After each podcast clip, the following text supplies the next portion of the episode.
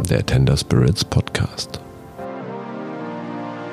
Wir vertreiben ausgewählte Flaschen für Restaurants, Bars und Highballer. Und hier geht es um die Menschen und Orte hinter diesen Flaschen. Wo kommen sie her? Und ziemlich wichtig, wer macht sie warum auf?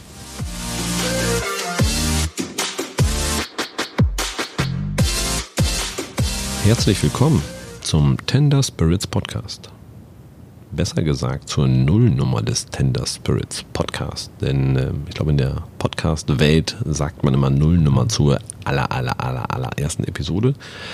Die ist wahrscheinlich etwas selbstverliebt, weil da erklärt man so ein bisschen, wer man eigentlich ist und warum man diesen Podcast macht. Und dann legt man ja bei der ersten Episode los mit Inhalt zum eigentlichen Thema. Das soll ja gerne mehr so um einen selber gehen. Und äh, deswegen machen wir jetzt mal eine Nullnummer. Ich möchte Ihnen natürlich sagen, warum wir einen Tender Spirits Podcast machen und wer wir überhaupt sind. Tender Spirits kommen aus Hamburg.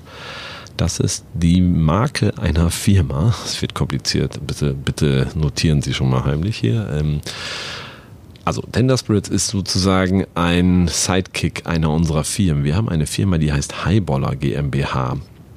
Und äh, die ist gewachsen aus der Lyon Barbetriebe GmbH. Keine Angst, das wird kein Business-Podcast hier. Ich wollte es noch einmal gesagt haben. Also äh, Hintergrund ist folgender.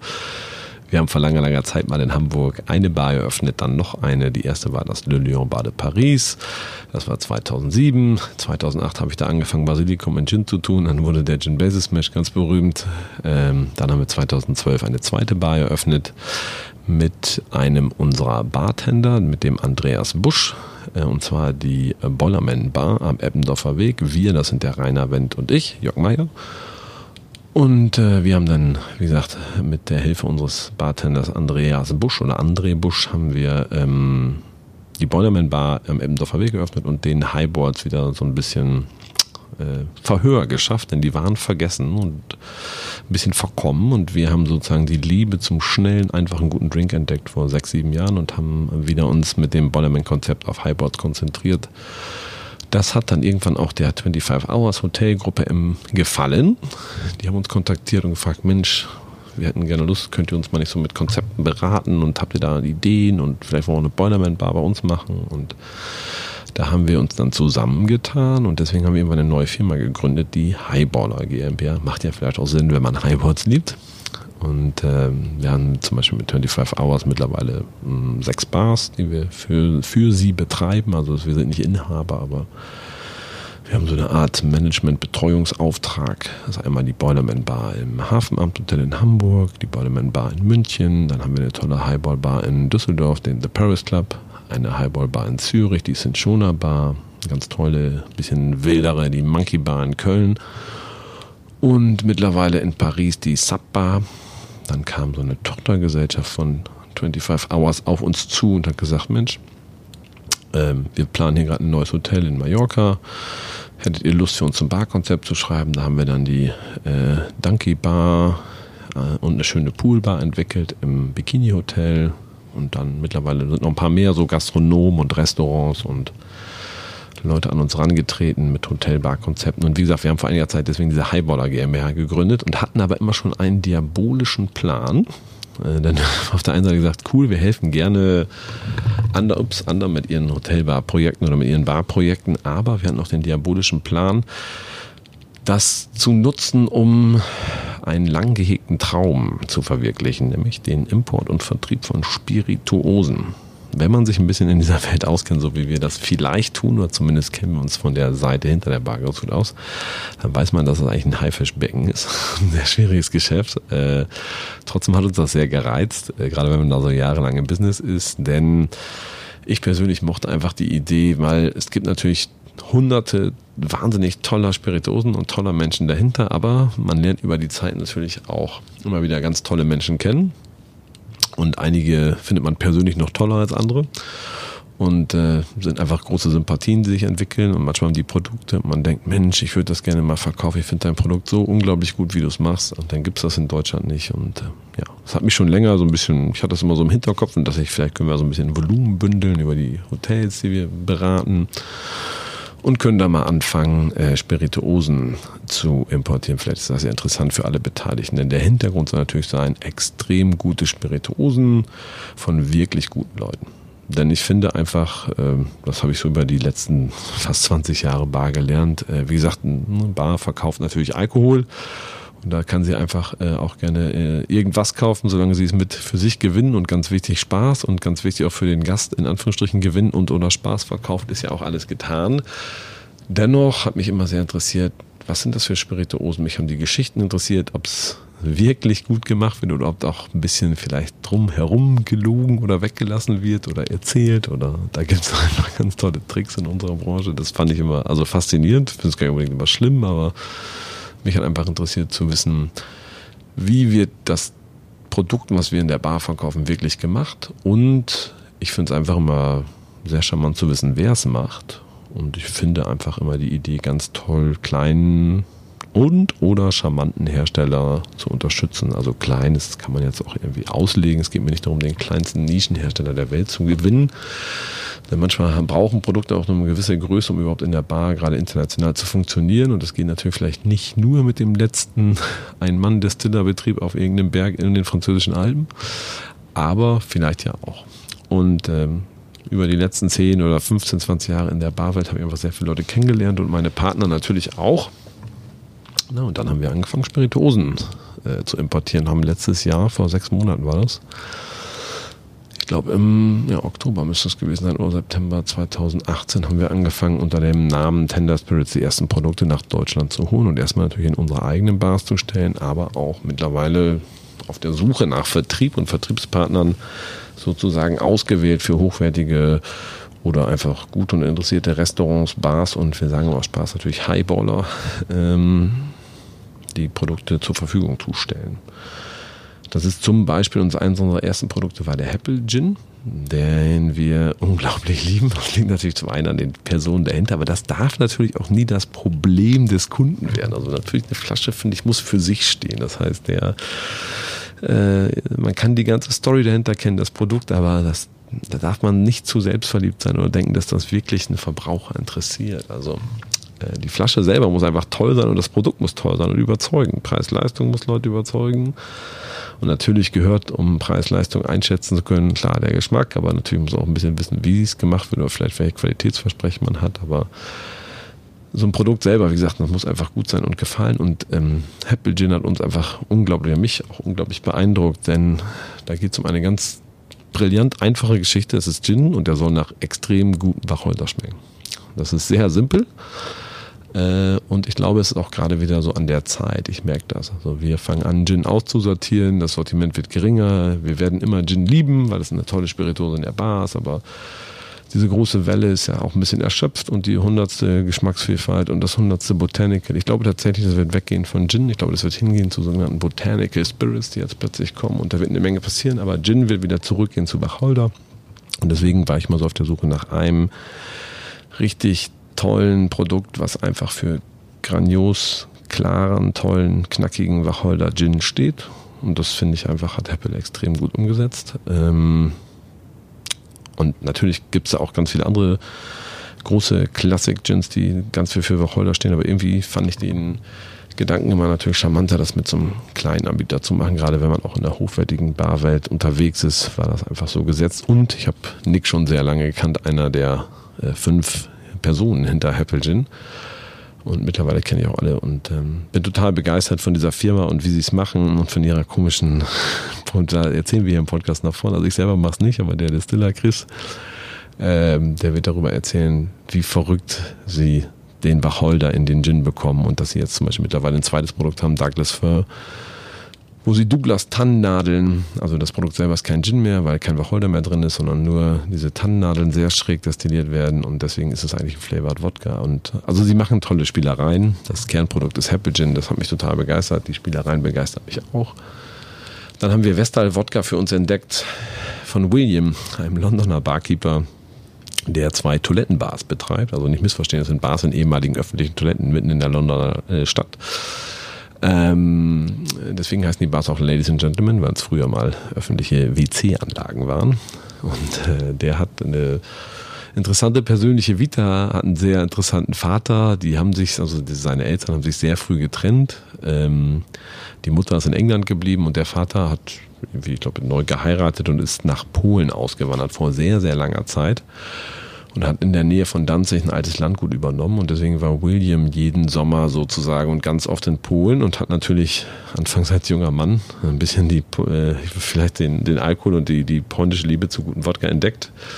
Am Anfang vielleicht mit einer anderen Intention, aber irgendwann wurde er, wie gesagt, Barkeeper und dann war, glaube ich, noch mehr Interesse da. Sein Vater ist ein ganz bekannter Weinhändler geworden in Polen und so haben die Zugang zu extrem interessanten kleinen Destillen bekommen und haben so eine Liebe für guten polnischen Wodka entwickelt und haben festgestellt, dass die echten, also dass viele gute Polen halt äh, Kartoffelwodka schätzen und haben so Kartoffelwodka erforscht und haben einfach viel rausgefunden, wie preiswert und vielleicht auch ein bisschen schäbig äh, moderner Kartoffelwodka manchmal gemacht wird, so aus den welchen Abfällen von der Pommesproduktion und äh, wie man das vielleicht wieder gut machen kann. Und die machen ganz tollen äh, also das heißt Vestal, ist ein super Kartoffelwodka. Ähm, und was sie auch machen, ist so eine ganz tolle Spielart. Äh, das sind Jahrgänge, Jahrgangs-Wodkas, aber nee, das ist gelogen. Das habe jetzt fange ich auch schon an, hier Mist zu erzählen. Das sind nämlich keine Wodkas. Äh, das ist interessant, weil er hat einfach gesagt, so haben die Polen früher Wodka gemacht und in Polen würde man das auch Wodka nennen, aber die EU-Verordnung verbietet das, denn nach der Gesetzeslage ist das technisch gesehen kein Wodka mehr, denn ähm, der wurde nicht hoch genug gebrannt. Es sind einfach nur Kartoffeln gebrannt, aber sozusagen äh, nicht hoch genug und deswegen ist zu viel Geschmack drin. Und das lässt die EU-Verordnung für Wodka nicht zu. Deswegen muss er diese Kartoffelbrände, die heißen halt Kartoffelspretose. Das sind die Vestal-Jahrgänge, steht auch nicht Wodka auf der Flasche. Die finde ich sehr interessant. Das ist natürlich so eine Spielart, wie gesagt, so ein, das eine ist wirklich der ganz klassische Blended Potato Wodka und das andere sind dann so diese Potato Jahrgänge. Hat mich beides sehr überzeugt, hat mich tatsächlich wieder zu einem Wodka-Trinker gemacht und jetzt haben wir es auch in fast all unseren Bars eingelistet und servieren damit sowohl coole Wodka-Martinis als auch Skinny Bitches, natürlich einer der großen Wodka-Drinks, wo man tatsächlich, wenn es guter Wodka ist, auch noch ein bisschen vom Wodka schmecken könnte, wenn man nicht so viel Wasser drauf gibt. Und das versuchen wir natürlich. Dann haben wir zum Beispiel gerade seit einigen Wochen im Land und ich hoffe, das wird Ihnen ähnlich schelmisch gefallen wie mir, äh, Jaguara Cachaça. Wir glauben ja, dass die Caipirinha und Cachaça hier noch lange nicht durch ist. Ich glaube, dass Deutschland, ich habe das echt viel seit 12, 15 Jahren hier in Deutschland erlebt von allen möglichen Importeuren, die versucht haben, wir machen Cachaça groß. Zum einen wollen wir es ja gar nicht groß machen, wir wollen einfach nur Spaß haben und natürlich den Jungs von Jaguara einen, auch einen guten Job machen und ein bisschen was hier verkaufen. Äh, zum anderen finde ich die Faszination bei Cachaça, wenn man sich mit modernen Cachaça befasst, ziemlich beeindruckend, denn da geht es um zwei, drei sehr interessante Dinge, die sich sehr verändert haben. Das Interessante ist, dass eigentlich kein Cachaça-Brand mehr Deutschland anfasst, während die modernen Cachassen in, in Amerika und so relativ erfolgreich sind, fassen die deutschen Konsumenten das nicht an. Denn die sind alle äh, seit 20 Jahren mit Cachaça äh, in Anführungsstrichen versaut von irgendwelchen Straßenfesten und von irgendwelcher Billigkeit Pirinha. Und ähm, deswegen hat Cachaça hier, glaube ich, einfach einen sehr schlechten Ruf und es wird eine sehr interessante, harte Arbeit. Aber es hat sich mittlerweile so viel getan. Und was ich super interessant finde, sind einmal sozusagen, wie sich die Produktionsmethoden verbessert haben, wie es wirklich darum geht, wirklich guten Zuckerrohr sehr gut einfach äh, sozusagen in Cachaça zu verwandeln. Dann geht es darum, das macht Jaguara auch, dass man so langsam anfängt, über so ein Organic äh, Distilling nachzudenken. Das heißt, wirklich zu kontrollieren, was ist das für Zuckerrohr? Es gibt jetzt so die ersten ein, zwei Organic-Linien bei Jaguara. Was wir sehr interessant finden, ist natürlich ein, ein bisschen teurer im Moment noch als der normale äh, Jaguara oder allgemein der normale Cachaça. Aber wir finden das aber sehr interessant. Äh, ich glaube schon auch, dass man wissen möchte, ähnlich wie bei Essen. Deswegen glaube ich, sind Organic-Spirituosen sehr interessant. Ähm, gerade vielleicht aus solchen Ländern, wo man eh so ein bisschen denkt, hm, was ist da alles drin, wo kommt es her? Ähm, deswegen glaube ich, ist so ein Siegel ganz gut. Und was ich in, äh, auch bei Jaguara kennen und schätzen gelernt habe und was aus Brasilien unglaublich interessant ist, sind äh, die Fässer, in denen sie reifen lassen dürfen. Das muss nämlich nicht nur amerikanische Weißeiche sein, sondern da können sie ein bisschen mehr ins brasilianische Brett greifen und haben einfach ganz schräge Hölzer, die nur da wachsen und die sehr ungewöhnliche Töne aus diesem äh, ja, äh, Zuckerrohrbrand hervorholen. Es gibt so einen Jaguara, ähm, so einen goldenen, das finde ich schon sehr interessant. Da sind dann teilweise so Kokosnoten und das ist und Eukalyptus und das ist schon ungewöhnlich. Da kann man also, wir haben das mal auf einer Wein, auf der Hausmesse von Weinquelle Lühmann vor kurzem zum ersten Mal ausgeschenkt immer so gefragt, wenn Sie rum mögen, probieren Sie das mal. Und das hat sehr viele Leute beeindruckt. Äh, ist ungewöhnlich, ist ein bisschen natürlich anders als rum. Aber wenn man rum mag, kommen wir da in einen Bereich, der einen auf jeden Fall verblüffen wird oder könnte. Das fanden wir auch interessant. Wie gesagt, wir glauben, dass wir diesen Sommer so ein bisschen zum. Wir arbeiten noch am Comeback der Caipirinha. Wir haben ein paar coole Ideen dazu. Vielleicht machen wir so ein Caipirinha Highball oder da muss auch noch was kommen. Dann haben wir ein Produkt entdeckt äh, letztes Jahr auf einer Messe. Tatsächlich kannte ich das war das erste Produkt, wo ich den Inhaber vorher nicht so richtig kannte. Den habe ich auch auf der Messe kennengelernt. Das waren äh, zwei. Der eine macht jetzt noch weiter, der Guillaume Lambrecht. Und äh, der macht die Deluxe-Destillerie in Belgien. Die stellen unter anderem Gin her, Tiger Gin und ein paar andere Sachen. Und die haben sich über diese Zusammenarbeit mit Barkeepern und weil die sich sehr viel mit Barkeepern ausgetauscht haben, äh, haben die so eine Art ähm, Seitenprojekt äh, zufällig gefunden. Und zwar geht es um kristallklare Säuren. Die machen etwas, das nennt sich Super Sava. Das ist ähm, eine Art, was jetzt viel in einmal hochwertigen Bars gemacht wird, wo man so ein bisschen spielen möchte mit einer kristallklaren Säure und man im Moment eigentlich irgendwelche Pulverchen holt, Zitrussäure, Bernsteinsäure und sehr genau abwägen muss und dann wird der Drink halt frisch, aber bleibt kristallklar. Und die haben das sozusagen als Flaschenlösung entwickelt. Ähm, haben so fünf verschiedene Säuren zusammengemixt, um eigentlich einen sehr schönen Blend zu haben. So ein Hauch Salz ist da mit drin man kann damit kristallklar mixen. Es ist nicht ein typischer Ersatz für Zitronen oder Limette, das soll es gar nicht sein. Es ist eher so ein bisschen für neue Drinks und es ist super interessant für Caterer und für ähm, Bars mit hohem Volumen. Also wir benutzen davon sehr viel, zum Beispiel in der Monkey Bar, wo wirklich sehr, sehr viel sich dreht und wir dadurch super cool vorbereiten können am Abend. Und also wie gesagt, man macht damit jetzt vielleicht keine klassischen Whisky Sour, das würde ich nicht empfehlen, aber wenn man so andere Drinks hat, wo man ein bisschen Säure braucht, ist das sehr interessant.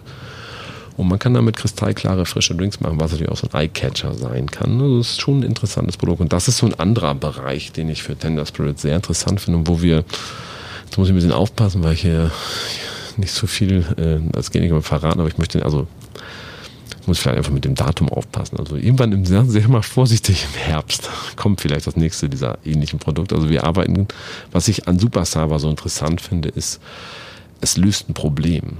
Also es ist gut hergestellt, ist hochwertig, aber es, ist, es geht nicht nur um Genuss, sondern es löst ein Problem für einen speziellen Typus Bar. Es löst ein Problem für eine Bar, wo einfach sehr viel Geschäft ist wie gesagt, es hat noch so einen Mehrwert, dass man kristallklar damit Leute überzeugen kann, aber es löst wirklich ein Problem für Caterer und solche Produkte finde ich natürlich als Barkeeper, aber auch als Bar-Owner und Operator super interessant.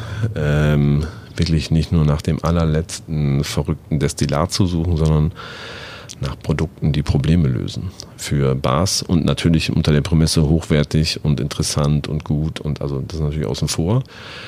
Und da kommen wir zum Beispiel hoffentlich zum Herbst oder sowas mit einem sehr interessanten Projekt aus Deutschland. Das ist nämlich unser nächster Partner, den wir neuerdings vertreiben. Das ist die Dwersteg Distillerie. Das sind Ludger und Monika, die ich schon seit Jahren kenne. Und die beiden sind Deutschlands ältester Biodistiller, wenn ich mich nicht irre, und machen schon seit einiger Zeit sehr viel Organic, äh, Liköre und Spirituosen, machen auch viel Auftragsarbeit für fremde äh, Hersteller und Lieferanten, aber haben auch ein paar eigene Monobrands, die sie selber vertreiben, unter anderem den Mojin, der aber bislang nicht so einen richtigen Gastro-Vertrieb hat. Das ist so einer der ersten deutschen Organic Gins. Ich glaube, es war nicht der erste, also die Distille war zwar der erste, sozusagen, sie sind schon sehr, sehr lange Organic Distillers, aber der Gin war, glaube ich, nicht der erste. Da gab es vielleicht ein, zwei andere. Aber ich finde ihn wirklich sehr, sehr gut und sehr interessant. Und ich, wie gesagt, bin begeistert von dieser Idee, dass es so Organic-Spirituosen gibt. Und zum Beispiel mit Ludger weil, und Monika, ich finde, die haben eine unglaubliche Kompetenz, was dieses Thema Bio und ähm, wo kommen die Produkte her und wie kann man das, also kann man sicher sein, dass sie auch wirklich gut sind und nichts drin ist. Wenn man sich mit denen interessiert, äh, also unterhält und da plane ich tatsächlich in den nächsten Wochen auch für diesen Podcast ein paar interessante Interviews, weil also zum einen finde ich super interessant, was sie natürlich als Weg haben und was sie für Produkte machen. Aber ich finde, sie können einem auch sehr viel helfen, wenn es wirklich darum geht, was, was bedeutet Bio, also nicht nur für das Produkt, sondern auch für die Bar, also sei es mit Früchten, sei es mit, also das ist schon sehr interessant, da plane ich ein paar Interviews mit Ludger und Monika, das freut mich sehr. Ähm, warten Sie mal ganz kurz. Pardon, das ließe ich nicht verhindern. Ähm, ich hatte noch schnell hier nach der Aufnahmetaste gesucht, aber nicht gefunden. Jetzt müssen, Sie, jetzt müssen wir hier gemeinsam durch. Das fängt ja gut an mit der Nullnummer hier beim Podcast. Meine Herren Meier. Nun denn. So, eigentlich soll eine, äh, soll eine Nullnummer ja auch gar nicht so lang sein. Ich glaube, das habe ich schon mal nicht geschafft. Ähm, ja, also wie gesagt, das ist so ein bisschen aus unserer äh, Tender Spirits Welt. So, wer sind wir? Ähm, also das bin einmal ich, der Jörg Meier. Und dann gibt es den André Busch. Dann gibt es noch unseren vielleicht eher stillen Teilhaber Rainer Wendt, der äh, ist viel in Berlin. Der ist jetzt nicht so tagesaktuell dabei, aber natürlich mal sehr interessiert und äh, scoret natürlich die Produkte mit. Und dann haben wir noch ein tolles kleines Team in Hamburg. Das ist zum einen die Svetlana Holz, die so ein bisschen aus dem Le Lyon uns mit unterstützt und damit reingrätscht. Dann haben wir ähm, Greta Flint, die ist eigentlich sozusagen, äh, das ist äh, das, das, das Brain von Tender, äh, das Backbone. Sie ist unsere Projektmanagerin, sie kümmert sich also wirklich um extrem viele Sachen. Ich, ich kann gar nicht beschreiben, was sie macht. Aber sie macht eine ganze Menge gerade. Ähm, weil es geht einmal auf der einen Seite ja bei uns ganz viel um diese ganzen Hotelprojekte und dann um diesen Spirituosenimport. Und da lernen wir alle noch gerade ganz viel. Und das, äh, also es kann passieren, äh, wahrscheinlich, wenn man uns äh, versucht, Ware zu bestellen, als Bar, als, als Lieferant, hat man wahrscheinlich mit Greta zu tun, aber an anderer Stelle auch. Die macht gerade ganz, ganz viel bei uns. Das, dann haben wir Tom, Tom Jakschas, ähm, der sitzt in Köln, den kennen glaube ich auch viele, der hat lange in der Bar gearbeitet, der macht mit uns das Kölner Barprojekt und fängt jetzt aber auch an mit diesem Spirituosen uns ein bisschen zu unterstützen. Ähm, der sitzt für uns in Köln. Äh, wir haben noch vergessen, Larissa ist bei uns, die macht ganz viel sozusagen das Backbauen, die Buchhaltung. Äh, ja, und haben wir noch so ein, zwei Freie dabei für kleine Projekte. Aber das ist so ein bisschen, also wir sind noch sehr klein und äh, kleines Team. Ich habe natürlich große Hoffnung, dass, aber ich finde, Tom, Tom, wenn du das hier hörst, ne, ich finde, du kannst auch lustiges Zeug reden. Habe ich, schon, hab ich schon getestet mit dir in anderen Podcasts. Also ich hoffe natürlich, dass Pod, Tom Podcast macht oder, weiß ich nicht, Greta oder André oder ich will hier natürlich nicht nur alleine erzählen, das wäre langweilig. Kann man auch irgendwann nicht mehr hören. Äh, also ich hoffe natürlich sehr, dass wir, äh, dass viele aus unseren Teams hier ein bisschen den Podcast beleben. Und worum geht es bei dem Podcast? Also wie gesagt, ich möchte natürlich das, was ich gerade schon ein bisschen in epischer Länge, Überlänge hier schon erzählt habe. Wir möchten erzählen über die Produkte, die wir vertreiben, über die Flaschen, warum wir sie besonders finden dann möchten wir erzählen vielleicht auch von den Leuten dahinter. Dann finden wir aber auch interessant, sozusagen den Weg und die Kette der Flasche zu beschreiben. Denn ich finde, wir haben jetzt schon ganz lustige und interessante Fachhändler, Großhändler kennengelernt. Also wir lernen ja selber gerade dieses Vertriebsgeschäft. Wir sind natürlich völlig jungfräulich da rein und auch naiv und machen natürlich permanent Fehler. Und werden aber natürlich auch jeden Tag ein bisschen besser. Und ähm, das interessiert natürlich, also ich finde einfach, ganz interessante äh, Modelle, so wie Leute das machen und wie gesagt, diese Branche ist ein Haifischbecken und äh, wie sie da irgendwie mit ganz cleveren, pfiffigen Sachen manchmal auch trotzen und das finde ich alles sehr faszinierend. Ich möchte, wie gesagt, die Leute vorstellen, die äh, unsere Sachen vertreiben. Ähm, und was wir auch machen möchten, ist natürlich sozusagen die Produkte oder die Orte, an denen sie geöffnet werden. Also in guten Bars, in guten Hotels, in guten Restaurants. Ähm, die wollen wir natürlich auch gerne vorstellen. Da haben wir auch schon viele tolle kennenlernen dürfen. Wie gesagt, noch sind wir ganz klein, es geht jetzt langsam los. Es gibt unsere Sachen noch nicht bei so vielen Händlern, aber wir arbeiten dran. Und wie gesagt, wir sind sehr, es gibt, es, wir sind gerade sehr äh, ja, wir finden einfach interessant, wo mittlerweile überall Alkohol verkauft wird, von was für schrägen Konzepten und wie gesagt, wir sind auch sehr interessiert an. Also, das ist ein bisschen die Idee dieses Podcasts. Einmal über selbstverliebt, über sozusagen die Vorteile unseres Produktes oder unserer von uns vertriebenen Produkte hier unverschämt zu beweihräuchern, weil wir glauben, dass es einfach sehr wichtig ist zu verstehen, wie guter Alkohol gemacht wird und das sollte transparent und lückenlos sein. Und äh, da sollte man auch nichts verstecken. Und äh, da wollen wir auch nichts verstecken. Und wenn, wenn, wenn mal jemand das Gefühl hat, wir verstecken es, dann freue ich mich natürlich oder wir uns über Feedback. Und dann kann man auch gerne mal sozusagen mit dem Finger auf uns klopfen. Und dann werden wir das natürlich korrigieren. Äh, aber das ist ein bisschen die Philosophie von den Produkten zu erzählen, von den Leuten dahinter, von dieser verrückten Welt, die es vertreibt, Alkohol und irgendwie auch verkauft, von Fachhändlern und Großhändlern und ist sehr lustig. Also äh, ich bin mittlerweile großer Vertriebsfan hier. Ich bin hier, ich, ich liebe das total so zu verkaufen. Ich finde das voll geil irgendwie. So, ja, mit irgendwelchen äh, schlecht beleuchteten Büros äh, etwas kalten Filterkaffee zu trinken und über so Dinge zu philosophieren. Mir macht das tierisch viel Spaß. Ich finde das super interessant. Und darüber wollen wir ein bisschen erzählen. Und ja, ich hoffe, es ist was dabei. Werden wir merken, wieso, wie die Leute auf den Podcast hier zugreifen. Wie gesagt, muss nicht jeder so beschlagen, ich rede auch echt zu viel. Jetzt hör es mal auf. Das ist hier die Nullnummer vom Tender Spirits Podcast. Wir haben eine schlecht gepflegte Webseite, sind noch gar nicht alle Produkte drauf. www.tender-spirits.net. Wir haben, was haben wir noch so, äh, wenn man was von uns möchte, Infos kann man mail at tender-spirit.net. Wir sind irgendwie auf Instagram, Tender Spirits, da sind wir ganz aktiv. Das macht Greta, macht sie extrem lustig, finde ich, Stories und so. Und Svetlana machen das beide zusammen. Äh, Facebook haben wir auch eine Seite. Ja, haben wir. Guckt wahrscheinlich keiner mehr hin. Kennt man ja. Aber äh, wie gesagt, wir bemühen uns stets redlich. Klappt nicht immer so gut. Äh, aber irgendwie findet man uns schon. Google ist ja ganz hilfreich. Tender Spirit sollte irgendwann mal was aufpoppen. Äh, und dann bin ich mal gespannt aufs Feedback von diesem Podcast und wie das so ankommt. Und mögen hunderte von Episoden hier herniederprasseln. Wer weiß. Ich freue mich sehr dieser Podcast, was muss ich noch erzählen? Das war es, glaube ich, eigentlich. Ja. Achso, gerade, wird von Audiosignal gemacht. Ha. denken Sie, was ist das denn? Das ist auch was, was wir neuerdings machen. Äh, ist eine kleine Company, da geht es darum, wie man Podcasts ziemlich erfolgreich, hoffentlich, äh, für kleine Companies und also einfach sozusagen lean anbieten kann. Das macht Audiosignal, dazu auch mehr in Kürze. Okay. Cool, cool, cool. Also, bis bald. Wir freuen uns. Ich hoffe, Sie abonnieren hier den Tender Spirits Podcast. Bis dahin. Tschüss.